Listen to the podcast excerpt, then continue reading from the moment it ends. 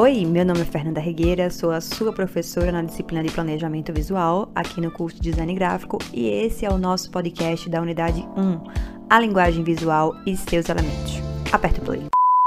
Antes da gente começar com o nosso conteúdo, eu gostaria de dizer que cada uma dessas unidades estão inspiradas em podcasts que eu amo barra sou.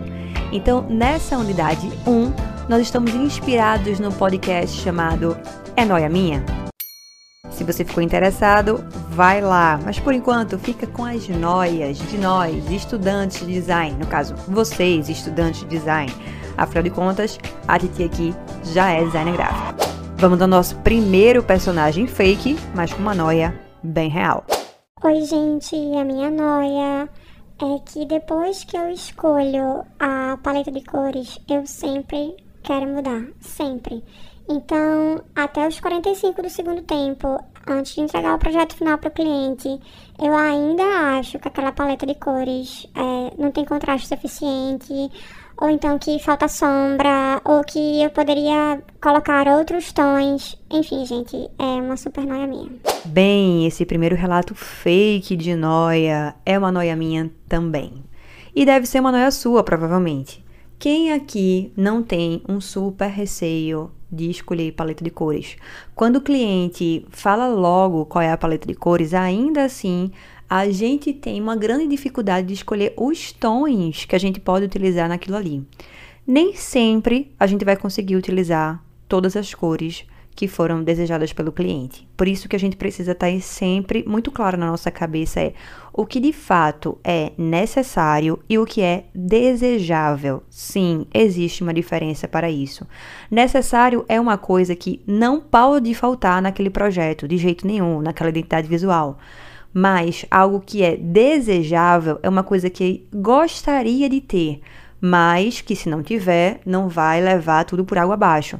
Então, escolher os tons, escolher as cores, escolher essa paleta é uma das maiores dificuldades que a gente tem. Por isso que a gente precisa mergulhar muito assim nesse briefing desse projeto para a gente não cair em tentação, porque é real, gente. Quando a gente escolhe uns tons, as paletas necessárias, e isso tem vários sites que a gente pode utilizar. Coloquei um bocado de coisa nos destaques, no próprio e-book também tem muita coisa.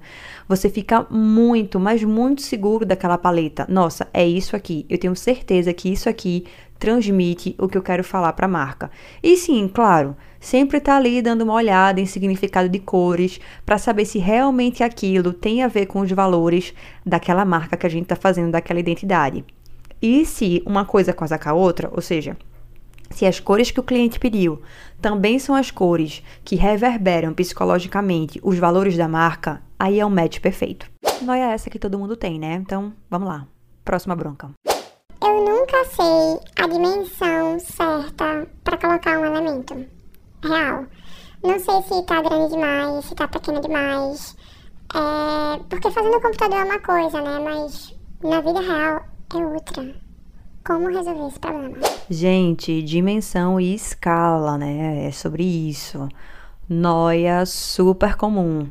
Veja bem, é, produzir no computador, criar no computador, sim, é uma coisa. É, desenhar aqueles elementos dentro do software é uma coisa. Como vai ficar na real? A gente ainda não sabe. Por isso que dentro de qualquer software de edição que a gente vai utilizar para criar os nossos projetos de identidade visual, enfim, coisas gráficas, é, a gente sempre tem como visualizar o tamanho real daquilo. Então, se a gente coloca, sei lá, um A4, se a gente coloca um A5, um A6, que são tamanhos ainda menores, né? Às vezes de cartão, de carta, de envelope, a gente consegue ver o tamanho real. E sim, nada nunca é, vai extinguir, vai excluir da gente fazer aquela pequena impressão, mesmo que seja no formato de rascunho. Porque às vezes, mesmo vendo é, o tamanho real dentro do software, na tela do nosso computador ou no celular, apesar assim, né? Que no celular, tamanho real vai dar aquele super zoom e a gente não vai conseguir enxergar com propriedade. Mas ainda assim, isso não vai excluir a necessidade de fazer uma pequena impressão, especialmente se envolver papelaria, né? Se envolver papelaria, a gente vai ter que imprimir para saber se realmente vai dar certo aquilo ali. Primeiro, se vai ter leitura, né, legibilidade, porque às vezes o contraste das cores no digital, né, num RGB da vida, num CMYK da vida é uma coisa, mas impresso é completamente diferente, né, com a textura do papel, será que aquela fonte é realmente ser visível? Então, a gente vai precisar fazer esse teste, tá? Coloca a tinta na impressora, então separa aí esses três contos, para imprimir aí em algum lugar, mesmo que seja rascunho, sabe, com cores mais claras, mas vai precisar imprimir. Bora agora para a última noia desse podcast. Oi, prof. Não sei se essa noia não é de muita gente, mas eu tenho uma super dificuldade de justificar as minhas escolhas. Escolhas visuais. Porque é sempre da minha cabeça. Então, como justificar isso? Noia real oficial, hein? Essa noia, gente, é uma noia para sempre. é uma noia que vai te perseguir para o todo e sempre. É o seguinte, é, quando a gente lê um briefing, quando a gente começa a mergulhar naquilo ali, naquele conteúdo, nas coisas que o nosso cliente está pedindo, o que a marca precisa representar, os valores, a gente naturalmente vai tendo alguns insights.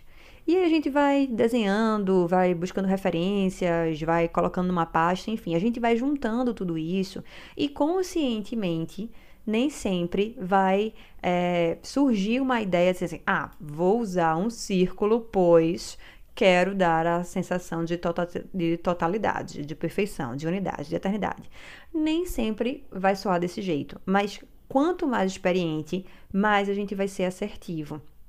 Então, se é uma marca que precisa dar a sensação de totalidade, eu não usaria uma forma como um quadrado ou como um triângulo. Eu naturalmente iria para formas orgânicas ou não que dessem a sensação de circularidade. Por que isso acontece? Eu já tenho essa grande experiência. Você que deve estar começando agora, talvez não tenha. Então, estudar sobre o assunto, estar lendo sobre isso, vendo sempre as referências e matutando o que está ali por trás. Porque, veja, uma coisa é você entrar no Behance, ficar lá zapeando e pegando referências visuais, simplesmente jogando, ou então no Pinterest, para fazer é, um job que você está fazendo. Isso é uma coisa. Outra coisa é parar para estudar. Abrir esses mesmos dois lugares, ou Behance ou Pinterest, e tá ali olhando, abrir um projeto e dizer: Nossa, por que ficou tão incrível? Por que eu tô achando isso aqui tão incrível? E aí você começa a estudar aquela, aquela identidade, né? Aquilo ali que você tá vendo. E aí sim você começa a entender que, ah, perfeito esse círculo, ah, perfeita essa cor porque o verde tem tudo a ver com a sustentabilidade, junto com o azul. Ah, porque o círculo aqui tá dando a sensação de um ar, é, ou de um arco, ou do próprio sol. Enfim, você vai começar a entender esses elementos de maneira mais clara. Então, na próxima vez que você for fazer um projeto, você naturalmente vai fazendo escolhas conscientes e inconscientes que possam traduzir aquilo que você está pensando. Então, se eu quero que seja uma coisa agressiva, é, talvez eu vá usar um triângulo ao invés de um círculo sabe? Então é a partir disso, da experiência, da tentativa e do estudo que a gente vai ficando mais experiente com relação a essas escolhas. Bem, essas foram as noias mais fake reais em linha reta do estado de Pernambuco, hein?